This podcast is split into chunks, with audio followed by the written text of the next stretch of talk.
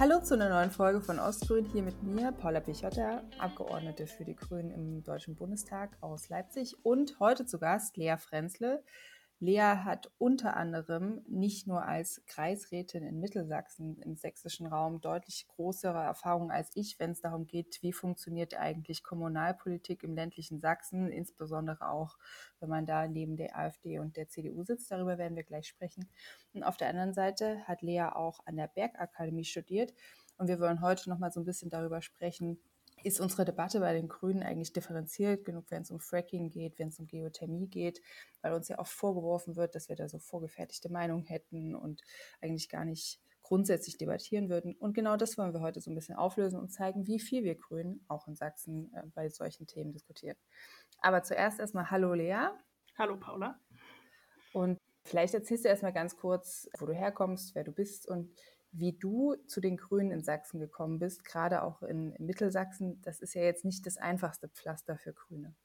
Ich bin Lea, 25 Jahre alt, lebe in Freiberg im schönen Landkreis Mittelerde und bin tatsächlich da bei den Grünen aktiv. Bin auch da aktiv geworden, zuerst über die Grüne Jugend, die sich da gegründet hat, als ich gerade nach Freiberg gezogen bin. Und dann hängt man als GJ-Vertreterin gerne mal bei altgrünen Sitzungen rum und irgendwann stellte sich die Frage, warum bist du eigentlich nicht grünen Mitglied oder beziehungsweise in meinem Falle, warum fährst du eigentlich nicht zur LDK?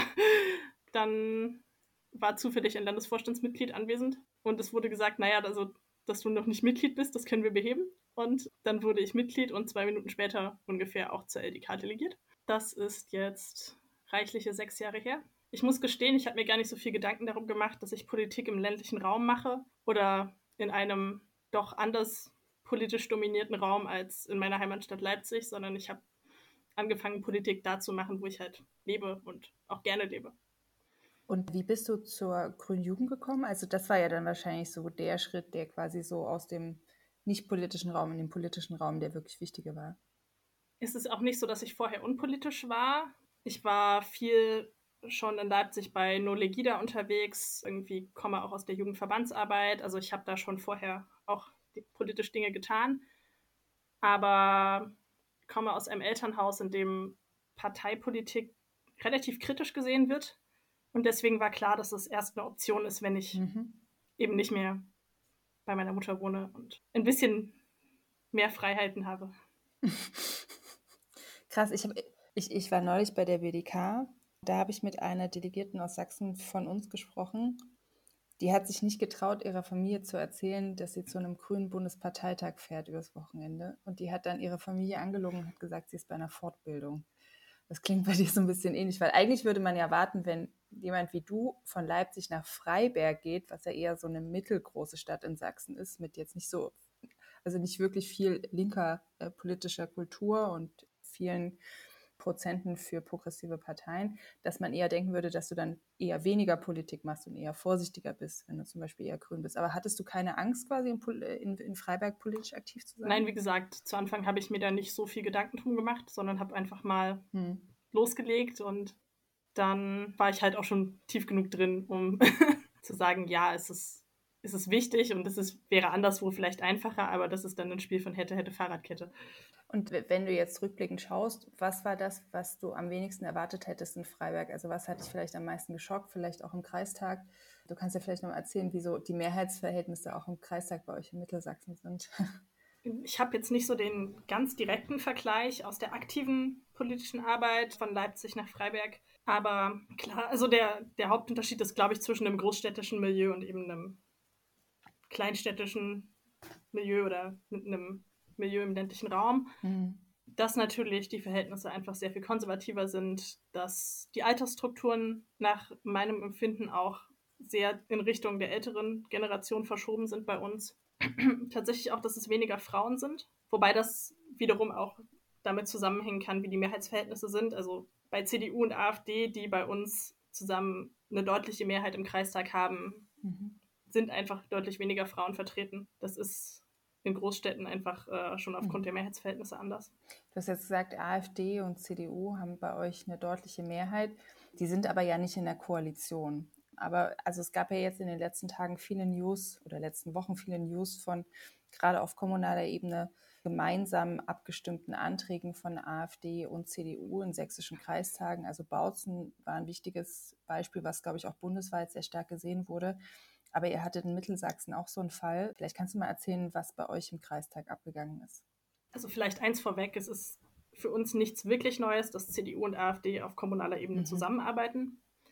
Aber in, in der Offenheit und nach meinem Empfinden auch so provokativ wie letzte Woche war es mhm. das erste Mal. Und mhm. bei uns war es so, dass in Bezug auf die Teilschulnetzplanung für Berufsschulen die CDU und die AfD einen Antrag gestellt hatte, jeweils, jeweils eigene, ähm, wobei der von der CDU wesentlich umfangreicher war. Also jeweils einen eigenen. Und mhm. zuerst abgestimmt wurde, auch eine breite Mehrheit bekam durch die Fraktionen, also von, von links bis AfD. Dann der AfD-Antrag behandelt wurde, der inhaltlich schon völlig unnötig war, weil, wie gesagt, der CDU-Antrag einfach weitergehender war. Statt dass dann die CDU, wie man es erwartet hätte, gerade nachdem es aus Bautzen schon den Aufschrei gab, das Ding ablehnt, haben sie genau das getan, was sie vorher im Ältestenrat angekündigt haben und diesen AfD-Antrag auch noch befürwortet. Und da CDU und AfD zusammen eben eine deutliche Mehrheit haben, ist der dann auch durchgegangen. Hat der jetzt rein inhaltlich irgendeine Konsequenz? Also steht da irgendwas drin, was jetzt zusätzlich umgesetzt werden muss, weil der Kreistag den AfD-Antrag auch noch beschlossen hat? Keine besonders weitgehende. Es ist glaube ich, noch ein Auftrag an den Landrat drin, dass er sich beim Kultusministerium für eine Änderung der Teilschulnetzplanung mhm. einsetzen soll. Da wir es aber, es gibt auch gute Nachrichten aus Mittelsachsen, im Frühjahr bzw. im Sommer geschafft haben, als einziger Landkreis einen progressiven Landrat zu wählen und keinen CDUler, weiß ich jetzt nicht, wie energisch mhm. er sich diesem Auftrag widmen wird. Es gab ja jetzt viele Spekulationen, äh, warum machen diese CDU-Kreistagsfraktionen in Sachsen das? Weil ein, also unter anderem ja auch der sächsische Ministerpräsident und Chef der sächsischen Union sich ja dann doch mit einiger Verzögerung quasi sich von diesem Verhalten seiner CDU und Bautzen äh, distanziert hat. Und viele sagen, dass es jetzt äh, die, die Kommunalbus bei der CDU wollen quasi auch ihrem Landesvorstand und ihrem Bundesvorstand zeigen, dass es ihnen völlig egal ist, was da von den oberen Ebenen vorgegeben wird, dass ihnen diese Brandmauer egal ist, dass ihnen diese Abgrenzung egal ist. Und also die alternative Deutung ist ja so ein bisschen, die checken überhaupt nicht, was sie da machen. Was hast du für einen Eindruck in Mittelsachsen, was da der Grund war für die CDU? Ich glaube, die checken sehr genau, was sie da tun. Mhm, das glaube ich auch. Die Freiberger CDU ist ja vor einigen Jahren berühmt damit geworden oder hat bundesweit Aufsehen damit erregt, dass sie Merkels Rücktritt gefordert haben und die Pegida-Thesen in ihr eigenes Programm übernommen haben. Der stellvertretende Freiberger Bürgermeister ist ein CDUler, ist auch, ähm, gehört auch zur Fraktionsspitze im Kreistag, ist auf den damals illegalen, heute immer noch nicht angemeldeten Corona-Demos mitgelaufen. Die fallen regelmäßig durch Kooperationen mit Leuten wie Peter Hane auf, also mit einem sehr rechtsevangelikalen Milieu und sind inhaltlich der AfD oft näher als der Bundes-CDU. Und ich nehme an, dass diese Provokation sehr bewusst gesetzt ist. Ist das so, dass du sagen würdest, da tickt auch, da ticken auch alle in eurer CDU-Kreistagsfraktion gleich oder gibt es da auch die, die sich eher distanzieren würden? Weil wir erleben ja gerade auch in der CDU Sachsen da so ein bisschen eine Auseinandersetzung zwischen CDU-Lern, wo wir sagen würden, die sind eher, die stehen auch aufrichtig für ein Einhalten der Brandmauer und ein Pflegen der Brandmauer ein und dann andere wie irgendwie der Chef der Sächsischen Heimatunion, also die, die wirklich also mit Anlauf einreißen wollen. Ist das bei euch homogen, die CDU, oder gibt es da auch unterschiedliche quasi Flügel? Ich tue mich immer so ein bisschen schwer, die inneren Prozesse der CDU so von der Seitenlinie zu beurteilen. Es gibt beispielsweise auch eine kleine Klimaunion mhm. bei uns im Landkreis und da sind Leute, die ich sehr dafür respektiere, dass sie in diesem schwierigen Kreisverband die Fahne für ordentliche konservative Politik hochhalten. Ich glaube, dass die in der Kreistagsfraktion nicht so vertreten sind sondern da schon eher die Rechtsausleger, es sind in der Regel auch Männer, dominieren. Und es hat sich auch niemand beispielsweise in der Erklärung zum Abstimmungsverhalten oder so davon distanziert. Was man der Fraktionsgemeinschaft mit dem Regionalbauernverband zugutehalten muss, ist, dass sich die Regionalbauern enthalten haben. Also die haben das nicht mitgestimmt. Aber das sind halt auch keine CDUler. Also das heißt, bei euch haben, haben die sogenannten Regionalbauern und die CDU eine Fraktionsgemeinschaft, wo die zusammen offiziell eine Fraktion sind. Vielleicht kannst du noch mal was zu den Kräfteverhältnissen im Kreistag sagen oder äh, wie ihr dann auch als progressive Parteien reagiert habt.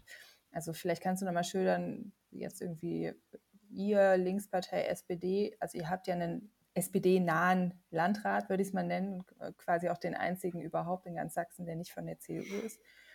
Aber wie sind so die Kräfteverhältnisse bei euch und wie hat, habt ihr als progressivere Parteien darauf reagiert, als es diesen gemeinsamen Beschluss von AfD und CDU zu einem AfD-Antrag gab? Also das erste war natürlich, dass wir dagegen gestimmt haben in der Abstimmung, aber als wir unsere Ka Stimmkarten bei Nein gehoben haben, ja schon gesehen hatten, dass die Mehrheit für Ja gestimmt hatte. Es gab auch den ein oder anderen Zuruf aus der mhm. Linksfraktion mhm. Und vielleicht auch aus der SPD. Ich, ich bin mir nicht ganz sicher, dass dieses Verhalten eigentlich nicht geht, aber es hat für keine größere, kein größeres Aufsehen gesorgt. Es wurde in der Tagesordnung dann einfach weitergemacht. Und was ich bezeichnend finde, ist, dass die PressevertreterInnen, die im Raum waren, das auch mit keiner Silbe erwähnt haben. Das schien irgendwie ein völlig normales Verhalten zu sein. Es war, wie gesagt, niemand überrascht, dass es so gekommen ist, aber es fand auch keine Einordnung statt. Das mussten wir dann hinterher mit eigener Pressearbeit selber übernehmen. Und der Landrat hat dann auch in der Sitzung erstmal nicht reagiert. Er hat es kommentiert, auch ein bisschen flapsig, aber keine größere Erklärung abgegeben. Mhm. Und kannst du nochmal sagen, wie viele seid ihr jetzt irgendwie, wie viel Grün, also wie groß ist euer Kreistag, wie viel Grüne seid ihr da, wie viel SPD ist da oder wie viel Prozent hättet ihr so zusammen als Rot, Grün, Rot? Der Kreistag ist relativ groß. Wir sind 98 plus Landrat, also 99 mhm. Stimmberechtigte in der Regel. Mit den R2G-Fraktionen kommen wir auf ungefähr 25 Leute, wenn alle da sind. Das reicht für bestimmte Geschäftsordnungsanträge. Manchmal reicht es auch für eine Sperrminorität bei bestimmten Dingen, aber mhm. nicht dafür eigene Anträge durchzustimmen, ohne sich die Unterstützung von freien Wählern beispielsweise zu holen. Was aber für Mittelsachsen auch typisch ist, ist ein sehr inhomogenes Stimmverhalten. Die Freien Wähler sind dafür berüchtigt, dass sie eigentlich in jeder Abstimmung mhm. mit Ja, Nein und Enthaltung stimmen. Die SPD tut. Sie sind halt sehr frei. Sehr frei, definitiv. Die SPD tut das auch gelegentlich. Mhm. Man muss auch zu ihrer Schande sagen, dass mindestens ein SPD-Kreisrat sich diesem AfD-Antrag angeschlossen hat. Das heißt, man kann nicht sagen, dass wir an der Stelle irgendwie ein fester Block sind. Also Grün und Links sind sich in der Regel noch einig, aber auch nicht immer gerade bei linken Anträgen sind wir da nicht immer einer Meinung. Es ist ein bisschen eine schwierige Situation und mhm. bis zum Sommer war es ja auch so, dass wir in der Regel den Landrat und damit die Verwaltungsspitze gegen unsere Position hatten und der Gestaltungsspielraum sehr begrenzt war und wir jetzt einfach erstmal lernen müssen, damit umzugehen, selber mehr zu gestalten, mehr Anträge einzubringen. Also, dass ihr auch was reißen könnt, quasi dank des Landrats. Mhm. Und wenn du jetzt, wenn wir jetzt nochmal schauen auf die, also man sitzt da in diesem Kreistag, man weiß irgendwie Brandmauern zu rechtsextremen Parteien oder und oder auch rechtspopulistischen Parteien sind unglaublich wichtig äh, für den Bestand der Demokratie und man sieht da, dass es quasi im eigenen Kreistag äh, nicht mehr funktioniert. Macht das was mit dir oder hast du das Gefühl, du bist da schon so abgehärtet, dass, also du kannst überhaupt nur im Kreistag sitzen, weil dich das jetzt nicht mehr bis ins Tiefste erschüttert? Und die, die CDUler, die das machen, machen die das, weil die so frustriert davon sind, dass sie ihre riesengroße konservative Mehrheit, die sie im Kreistag haben, nur so richtig nutzen können und das jetzt endlich auch mal machen wollen? Oder denken die, die gewinnen so Wähler von der AfD zurück? Oder was glaubst du, sind da so die Beweggründe? Um auf deinen, den ersten Teil deiner Frage zu antworten, habe ich gerade im Ausschuss, wo dann nach der Hondbesetzung ich in der Regel die einzige Grüne bin und noch eine Vertreterin von der Linksfraktion drin sitzt, wenn es beispielsweise mhm. im Ausschuss für Umwelt und Technik um Windkraft geht, weiß ich, ich habe den CDU und den AfD-Block gegen mich und werde die Einzige sein, die da beispielsweise auch Erzählungen von Infraschall wird, von Windenergieanlagen wird uns alle krank machen, widerspricht. Und das ist frustrierend, gerade weil man dann gelegentlich auch ausgebuht wird. Aber es hat einen Faktor von, wenn ich nicht widerspreche, tut es niemand. Und dann wird niemand die auch wenn es mhm. wenige Prozent der Bevölkerung sind, die eben grün denken oder die progressiv denken, repräsentieren. Dazu bin ich ja mhm. gewählt. Das ist mein Job an der Stelle. Dass Kreistagsarbeit auch Spaß machen kann, ist, äh, wie gesagt, eher eine Entdeckung seit der letzten Landratswahl. Mal schauen, wie sich das weiterentwickelt. Zum zweiten Teil der Beweggründe der CDU gibt es sicher einige und das sind eben auch an vielen Stellen die Fraktionsspitzen, die der AfD einfach inhaltlich sehr nahe stehen und das so als natürliche Koalition betrachten. Ob bei anderen da irgendwie Machterhalt oder Vergrößerung der eigenen Einflusssphäre oder die Hoffnung, WählerInnen von der AfD zurückzugewinnen, eine Rolle spielt, kann ich mhm. schwer beurteilen. Ich vermute alles irgendwie. Wenn wir jetzt mal versuchen, eine ganz sanfte Überleitung zum nächsten Thema hinzukriegen, hast du ja gerade schon so ein bisschen über Infraschall und, und Windkraft gesprochen. Das ist ja so, so eine klassische esoterische und postfaktische Erzählung. Und manchmal wird uns Grünen aber ja auch vorgeworfen, dass wir das jetzt bei Windkraft vielleicht nicht machen, aber bei anderen neuen Technologien wird uns ja auch oft vorgeworfen, dass wir gegen die wären, ohne dass es wirklich substanzielle äh, Gründe dagegen gäbe. Und also wir reden ja gerade unglaublich viel über Energiepolitik, gerade auch auf Bundesebene, also die LNG-Terminals, die jetzt an den Start gehen mit all ihren Vor- und Nachteilen. Die Frage, was ist eigentlich der beste Mix für eine sichere Energieversorgung, die klimaneutral ist der Zukunft und äh, gerade auch vor Landtagswahlen, gerade auch unser sächsischer Ministerpräsident holen dann auch gerne immer die Fracking-Debatte raus. Was aber natürlich auffällig ist, und das werden auch grüne Spitzen immer wieder betonen, äh, alle, die Fracking wollen, kommen tendenziell nicht aus Niedersachsen. Und Niedersachsen ist so ein bisschen das einzige Bundesland, wo man theoretisch da überhaupt drüber reden muss, müsste oder könnte. Du warst ja jetzt selber an der Bergakademie und hast das auch so ein bisschen, hast auch so einen fachlichen Hintergrund. Wenn, wenn zum Beispiel Leute aus der FDP oder der CDU, gerade auch in Sachsen, uns vorwerfen, dass wir Grüne beim Fracking ideologisch wären, findest du, dass die da einen Punkt haben? Findest du, dass unsere Debatten da offen genug sind oder äh, wie bewertest du das? Ich finde es politisch wichtig, dass man Flöcke einschlägt, wo Flöcke einzuschlagen sind und einer davon ist bei den Grünen dass wir gegen Fracking sind, wenn es um die unkonventionelle Förderung von, von Schiefergas, von Erdgas, vielleicht auch von Erdöl geht. Das halte ich für voll, vollkommen richtig, weil es jenseits aller Ideologie sehr wissenschaftsnah ist, zu sagen, wir können uns das angesichts der Klimakrise nicht mehr leisten, noch mehr fossile Ressourcen zu erschließen und am Ende zu verfeuern. Was mir bislang ein bisschen fehlt, ist die weitere Perspektive darauf, dass Fracking auch andere Anwendungen hat und da eben die Diskussion weiterzuführen. Kannst du das so ein bisschen erklären? Also was, was für andere Anwendungen habt ihr da im Kopf? Und gibt es vielleicht dann doch, wir haben ja bei den Grünen unglaublich viele Arbeitsgemeinschaften auf allen erdenklichen Ebenen. Und da gibt es ja oft auch, also gerade wir Grüne haben ja unglaublich viele Energiepolitik-Nerds. Also ich kann mir fast nicht vorstellen, dass diese Debatte in keiner dieser grünen AG-Nischen irgendwo in Deutschland geführt wird. Ich habe mich tatsächlich mal äh, Interesse und arbeitshalber durch sämtliche Beschlüsse gewühlt, die wir zu Fracking in dieser Partei haben was mich positiv überrascht hat, war, dass wir, oder dass ich zumindest keinen Grundsatzbeschluss gefunden habe, der sich gegen Fracking überhaupt komplett formell ausspricht, sondern immer mit der klaren, mit dem klaren Bezug auf die Kohlenwasserstoffförderung. Ob die Leute da vor Jahren schon, als sie beispielsweise die Erfurter Erklärung gegen Fracking unterschrieben mhm. haben, auf dem Schirm hatten, dass es auch im Moment im Forschungsstadium befindliche Technologien für Geothermie gibt, die Fracking benötigen mhm. oder dadurch unterstützt werden können, kann ich jetzt schwer beurteilen. Aber wie gesagt, es ist bislang sauber bezogen auf, auf Kohlenwasserstoffförderung. Also ich würde ja sagen, dass, dass wahrscheinlich 98 Prozent oder so der grünen Mitglieder und in der allgemeinen Bevölkerung ist wahrscheinlich auch so, Fracking als Förderung von Gas verstehen, also den gesamten Begriff gar nicht als Technologie verstehen, die unabhängig von Gas ist, sondern das ist quasi die Förderung von Gas, Schiefergas, mit allen bekannten Nebenwirkungen, die das haben kann. Aber das scheint ja nicht so zu sein. Also vielleicht kannst du nochmal erklären, was Fracking quasi an und für sich bedeutet und warum das auch für andere Sachen relevant sein kann. Es gibt keine ganz klar abgegrenzte Definition, auch in der Fachwelt sozusagen. Grundsätzlich spricht man davon, dass man frackt, also Fracks, Wegsamkeiten in Gesteinsschichten erzeugt, indem man mit hohem Druck ein Fluid im Boden verpresst.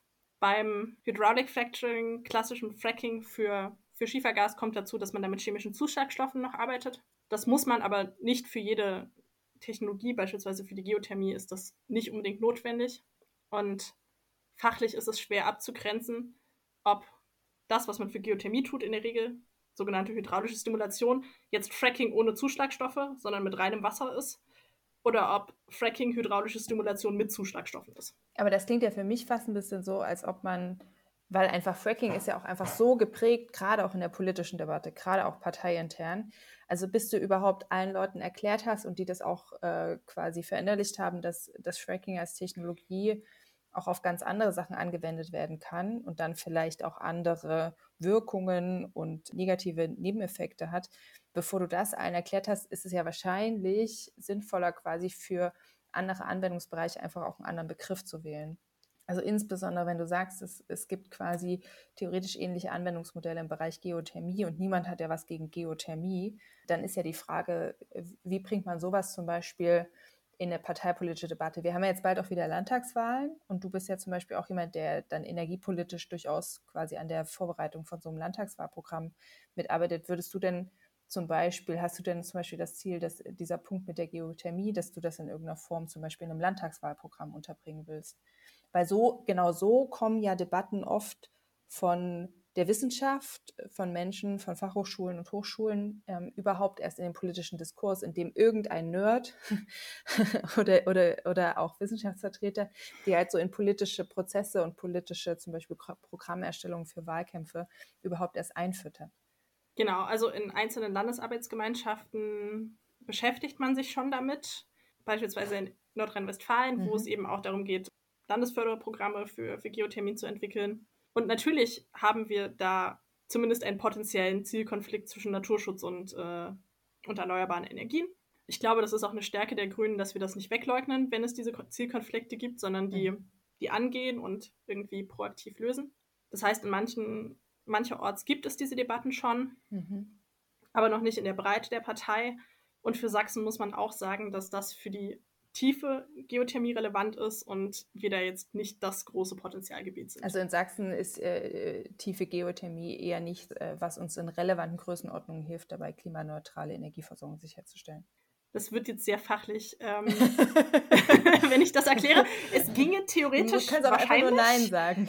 aber es ist durch die geologische Situation in Sachsen noch mal sehr viel mhm. aufwendiger als anderswo und deswegen sind die großen Potenzialgebiete deutschlandweit betrachtet eben mhm. nicht in Sachsen, auch nicht in Brandenburg zu suchen. Sind das denn Debatten, jetzt auch so die Frage Geothermie oder so, also abgesehen von Windkraft, sondern sind das auch Sachen, die dir auch im Kreistag begegnen?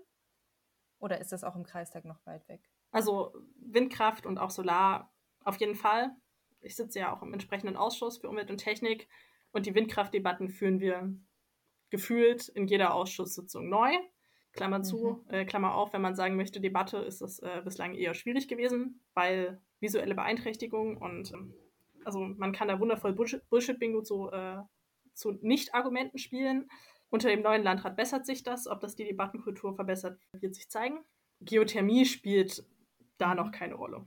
Wie ist denn das insgesamt? Also ich meine, die Ampel regiert ja jetzt seit einem Jahr und also gerade energiepolitisch muss man sagen, haben wir nicht nur extrem viele Gesetze auf den Weg gebracht, die teilweise ja auch gerade für Kommunen im ländlichen Raum durchaus auch relevante äh, Chancen auf neue Einnahmen ermöglichen. Hast du da das Gefühl, dass das in Kombination auch mit den veränderten Energiesituationen, mit äh, verminderte Gaslieferungen, äh, Putins Angriffskrieg auf die Ukraine und so weiter, hat das die Debatten, die energiepolitischen Debatten bei euch im, selbst in Mittelsachsen im Kreistag verändert oder ist es da tatsächlich so einer dieser letzten Orte, wo das einfach nicht ankommt und wo die Debatten genauso weitergeführt werden wie vor ein oder zwei Jahren.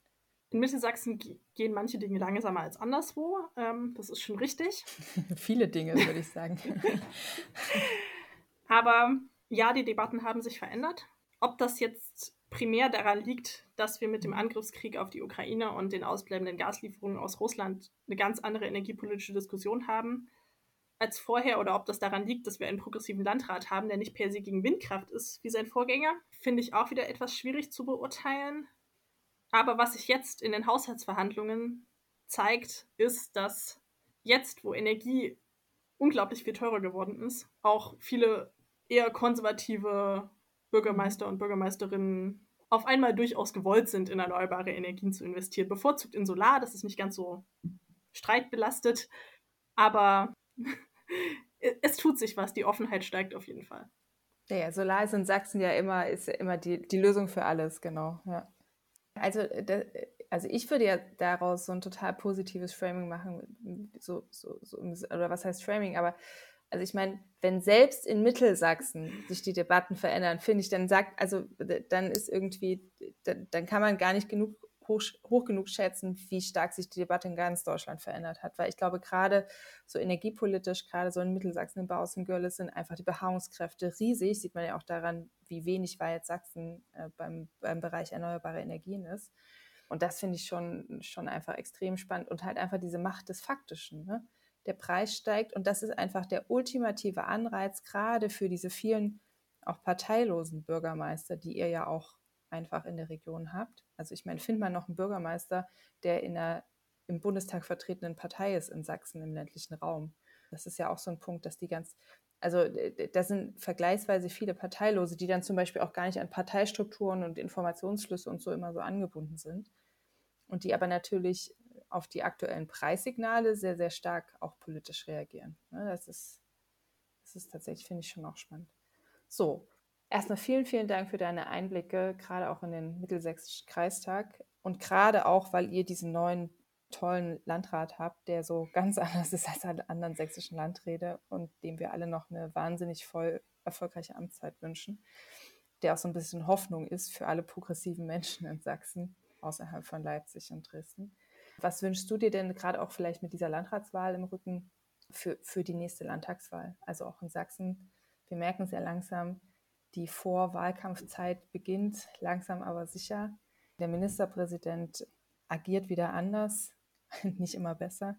Was ist so dein Wunsch für äh, die, das Outcome der, der sächsischen Landtagswahl in wahrscheinlich ungefähr zwei Jahren? Ich könnte jetzt auf Sicherheit spielen und sagen, dass wir, also dass Schwarz-Blau zusammen keine Mehrheit hat. und natürlich wünsche ich mir, dass die progressiven Kräfte Zugewinne verzeichnen können, dass die AfD verliert, dass sich vielleicht, ich habe die Hoffnung noch nicht aufgegeben, auch der CDU zeigt, dass sie da, wo sie mit einem klaren demokratisch ausgerichteten Kurs antreten, mehr Erfolge einfahren als da, wo sie versuchen, die AfD noch rechts zu überholen. Und dass wir, ob jetzt mit oder ohne grüne Beteiligung, am Ende eine stabile demokratische Regierung haben in Sachsen. Das, das ist so sächsisch. Wir wollen nicht mal mehr mitregieren. Wir freuen uns schon, wenn es demokratische Mehrheiten gibt. Das, das, ich freue mich auch, wenn wir mitregieren können, aber äh, nee, ja man ja, sieht den Leuten in Dresden gelegentlich auch, auch an, dass sie leiden. Also, also genau, äh, aber an sächsischen Verhältnissen insgesamt. Ja. Aber du hast ja gesagt, das wäre quasi dein Wunsch, wenn du vorsichtig bist. Was ist denn der unvorsichtige Wunsch? Der unvorsichtige Wunsch, ja, da müsste man mit 16 hatte man noch Träume. Ich würde mir einen anderen Ministerpräsidenten wünschen. Nein, also ah, der, okay. okay, das, das können wir auch so stehen lassen. Realistin. Du bist im sächsischen, ähm, äh, du bist im sächsischen Landkreis Mittelsachsen im Kreistag. Also ich glaube, eine härtere Schule in Realismus gibt es nicht. Also es gäbe schon, unabhängig jetzt davon, wie die Regierungskoalition aussieht, Proje einzelne Projekte, wo ich mir wünschen würde, dass es da vorangeht. Und ich hoffe, dass wir da personell gut aufgestellt sind und dass auch die anderen Parteien da personell gut aufgestellt sind, damit da was vorangehen kann. Aber also ich bin, bin ehrlich, ich bin gar nicht so weit weg von dir. Also ich wünsche mir auch, dass wir auch nach der nächsten Landtagswahl eine demokratische Mehrheit in diesem Land haben. Optimalerweise reichen drei Parteien und nicht vier, um eine Mehrheit zusammenzukriegen. Weil sonst natürlich auch, also genau wieder diese Debatte losgeht wie 2019 vor der letzten Landtagswahl. Ne? Also wenn die AfD mitregiert oder quasi eine Minderheitsregierung nur mit Tolerierung der AfD möglich ist, dann ziehen wir hier alle weg. Und ich glaube, dass das wird wieder die Debatte sein. Und aber auch deswegen ist es ja immer so, irgendwie fühlt es sich immer doppelt und dreifach existenziell an, hier Landtagswahlkampf zu machen. Und allein die Vorstellung, dass er jetzt wieder langsam aber sicher näher rückt, ist irgendwie, ja, das, das, das beschwert den Alltag, muss ich schon zugeben. Also Bundestagswahlkampf ist echt was anderes als Landtagswahlkampf in Sachsen. Du hast da immer das Gefühl, es geht um nicht ganz so viel. Also ich bin ja grundsätzlich ein Fan des Konzepts Minderheitsregierung, aber unter Tolerierung der AfD natürlich nicht. Genau, also das, das sagen ja jetzt auch immer alle, boah, ihr Grünen in Sachsen, warum regiert ihr denn noch mit Kretschmer? Und ich sage sag immer, weil jeder anderen, also das sagt ja niemand, dass Kenia in Sachsen die Geiste aller Koalitionen ist. Aber es ist einfach so, dass jede, also mit dem Wahlergebnis, wie es nach der letzten Landtagswahl einfach so festgestellt wurde und wie jetzt auch die Mehrheitsverhältnisse im sächsischen Landtag sind, jede andere Version führt zu mehr Einfluss der AfD. Also du kannst natürlich irgendwie, du kannst CDU-Minderheitsregierung machen, Aber auch dann wird die CDU sich im Zweifelsfall halt auch mal die Tolerierung der AfD holen. Das steigert die Bedeutung der AfD und den Einfluss der AfD. Und erst recht eine schwarz-blaue Koalition, wobei ich jetzt nicht äh, davon ausgehe, dass die wahrscheinlich wäre, auch die steigert natürlich den Einfluss und die Macht der AfD. Und, und das ist das, was ich quasi allen Kritikerinnen und Kritikern dieser Kenia-Koalition immer sage. Es sagt niemand, Kenia ist geil, aber es ist die beste aller schlechten äh, Konstellationen, die gerade machbar sind. Zumal diese Regierung ja auch von Anfang an nur im Krisenmodus operieren kann. Angefangen von, also die Klimakrise haben wir sowieso, aber dann fing auch Corona an, als die gerade angetreten waren. Und der eigene Ministerpräsident löst auch immer die eine oder andere besondere Situation aus. Ja, ja, es ist einfach, es ist, es, niemand sagt, dass es einfach ist. Ich glaube, nur, nur Thüringen ist als Bundesland noch schwerer zu regieren. Aber Thüringen zeigt, glaube ich, auch, dass, dass die, die vielen, vielen, vielen Fallstricke von Minderheitsregierungen. In dem optimistischen Sinne, ich glaube, wir können alle sehr, sehr froh sein, dass 2022 vorbei ist und man traut sich es aber dann auch wieder nicht so richtig zu sagen, juhu, 2022 ist vorbei, weil 2023 ist ja nicht sicher, dass es wirklich einfacher wird als 2022. Aber es gibt auf jeden Fall erstmal die Option, dass 2023 ein Jahr wird, was weniger krisenreich ist als 2022. Und vielleicht können wir so ein bisschen dazu beitragen, dass genau dieses Jahr dann besser wird als das Irgendwer letzte. hat mal gesagt, dann wenn es nicht anders wird, kann es nicht besser werden. Es garantiert nicht, dass es besser wird, aber es besteht die Chance. Und man kann ja dran arbeiten. Das klingt, das, das klingt sehr nach einem Durchhaltespruch bei Grünen in Sachsen, ja, auf jeden Fall. Nee, und auch dir weiterhin viel Kraft im Kreistag ähm, in Mittelsachsen. Ich glaube, wir müssen da alle noch viel, viel mehr hinschauen. Und also mein persönliches Ziel ist auch so ein bisschen, dass, dass auch die bundesdeutsche Öffentlichkeit mehr darauf schaut, was in sächsischen Kreistagen passiert. Ähm, weil wir alle wissen, dass irgendwo bröckelt die Brandmauer zuerst und am Ende ist auch Friedrich Merz dafür verantwortlich, dass die CDU in Mittelsachsen eben im Kreistag nicht mit der AfD stimmt. Und da müssen wir, glaube ich, alle gemeinsam die Blicke auf, auf der Bundesebene noch stärker drauf lenken. Vielen, vielen Dank, Lea, für deine Zeit. Gerne. Euch allen fürs Zuhören und bis zum nächsten Mal. Ciao. Macht's gut.